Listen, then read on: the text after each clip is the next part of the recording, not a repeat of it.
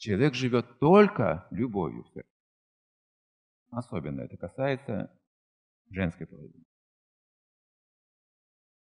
Они полностью зависимы от отношений, вся их жизнь. Если отношения не складываются в жизни, считайте, что жизнь прожита напрасно для женщины. Для нее нет понятия долга без любви, не существует. Мужчина может разделить эти понятия. Долг есть долг, любовь есть любовь. Может из чувства долга действовать, да. У женщины, как говорил Бердяев, это одно понятие. Любовь и долг в одном. Есть любовь, автоматически это есть мой долг. Поэтому женская сторона развивается, эти отношения, совершенно по-другому. От покровительственного любви на протяжении всех этапов жизни. Девочка от покровительственного любви отца. Она развивается, пока ее любят. И не просто любят, а эта любовь должна быть очень сильная, настоящая.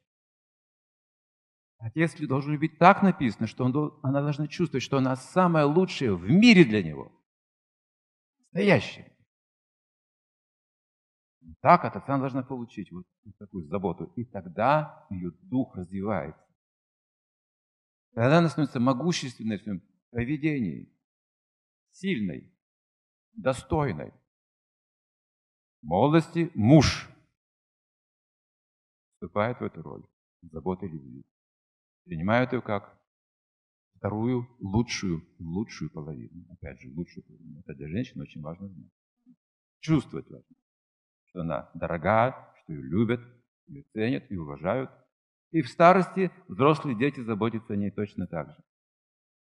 Мама, ты для нас святая, святой человек. Все. Всегда она самая лучшая на протяжении всей жизни. При этом говорится, что не означает, что мы должны потакать чувствам женщины быть под каблуком.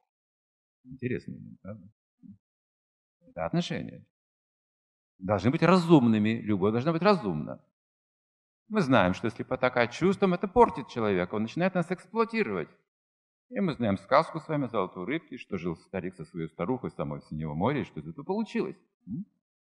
У старухи было разбитое корыто, и в конце концов она хотела стать уже владыческой морской, а рыбка должна быть на посылках, исполняющей желание. Там показан этот безвольный старик и могущественная вот эта вот старуха, женская половина. Это написано в древних-древних книгах, мудрецами описаны эти отношения.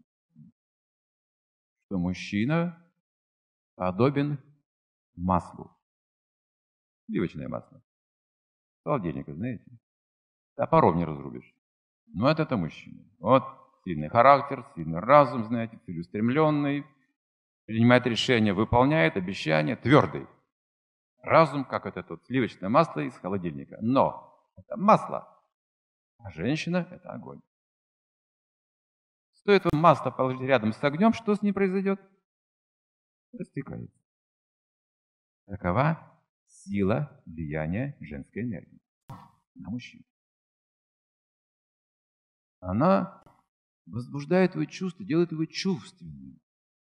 То есть слабо разумным. В итоге, если идти этим путем, масло потечет, соприкасается с огнем, загорается, начинается неконтролируемый процесс, типа пожара, понимаете? Вот что мы видим в семьях иногда. Вот масло растеклось, все загорелось, любовь, а потом пепелище. Кошмар развода, обесценивают друг друга, ненависть, была любовь, а теперь ненависть. Но сравнится с таким вот стихийным бедствием. Поэтому масло и огонь не соприкасаются непосредственно в культуре, только в браке. То есть до брака не вступали никогда цивилизованные люди ни в какие близкие интимные отношения. Ни один человек цивилизованный не мыслил таким образом. Все понимали, что это разрушительно. Не нужно торопиться. Да, есть разделение, есть вспышки какие-то любви. Не нужно торопиться. Нужно еще использовать разум. thank you